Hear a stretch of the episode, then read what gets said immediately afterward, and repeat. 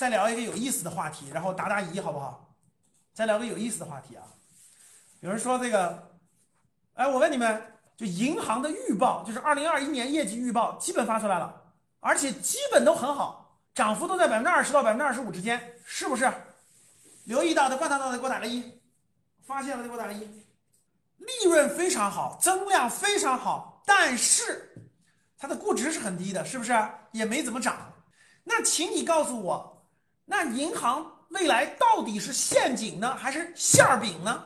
认为银行未来是陷阱的，给我打个三；认为银行板块未来是馅儿饼的，给我打个八。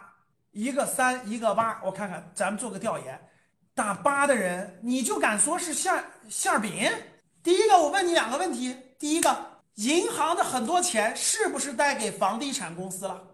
房地产公司是不是遇到很多问题，坏账现在很多在爆雷？那你觉得房地产的雷爆完了吗？如果你认为没有爆完，那银行的业绩未来会不会更差，或者隐藏有些雷没有爆？第二点，经济是不是不景气？管理层是不是下政策了？银行让利一万亿给中小企业，出过这样的政策没有？那你现在银行业绩这么好，会不会管理层啪出个政策，银行再让利一万亿给中小企业、给制造业，有没有可能？各位打八的，我说的有有错吗？来，各位打三的，你说银行是？你说银行是陷阱是吧？那我问你几点呀？第一个，我们国家是不是降准降息？降准降息就是印钱。那银行就是玩钱的生意的，钱多了当然有利于银行了。那银行里堆的都是钱，你这儿放钱，它当然各种数据都好看了，那各种财务肯定好啊。降准降息绝对有利于银行啊，这不用问啊。其次，银行那儿了呀，业绩又好，对吧？又有国家兜底，估值又低，你说银行到底是陷阱还是馅饼？这就是投资难的地方。怎么能那么简单呢？晕了吧？晕了就对了。它什么行业？各位永远记住，都不可能都是利好消息或都是利差消息。它永远是有利好消息，有利差消息。懂啥意思了吗？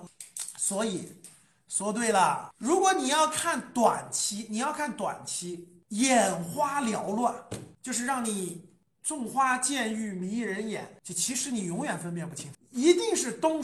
婆说婆有理，公说公有理。但是如果你拉长，你拉长很简单，各位，什么叫拉长？你们去看一下巴菲特重仓的银行叫什么名字？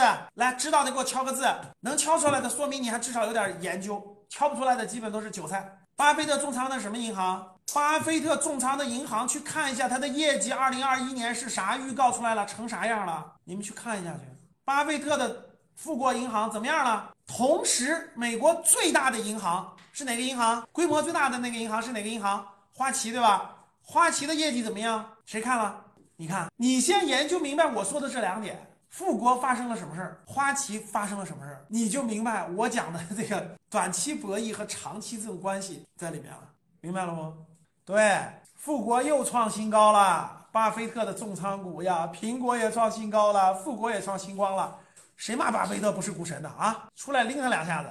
人家巴菲特的重仓，苹果三万亿美元了，富国又创新高了。人家巴菲特为啥不买花旗银行呢？花旗疯狂跌啊！美国银行，美国银行啊，对对，美国银行那不是最大的，花旗不是最大的啊，花旗不是最大的，有利有弊，看你是以短期心态还是长期心态去观察去看。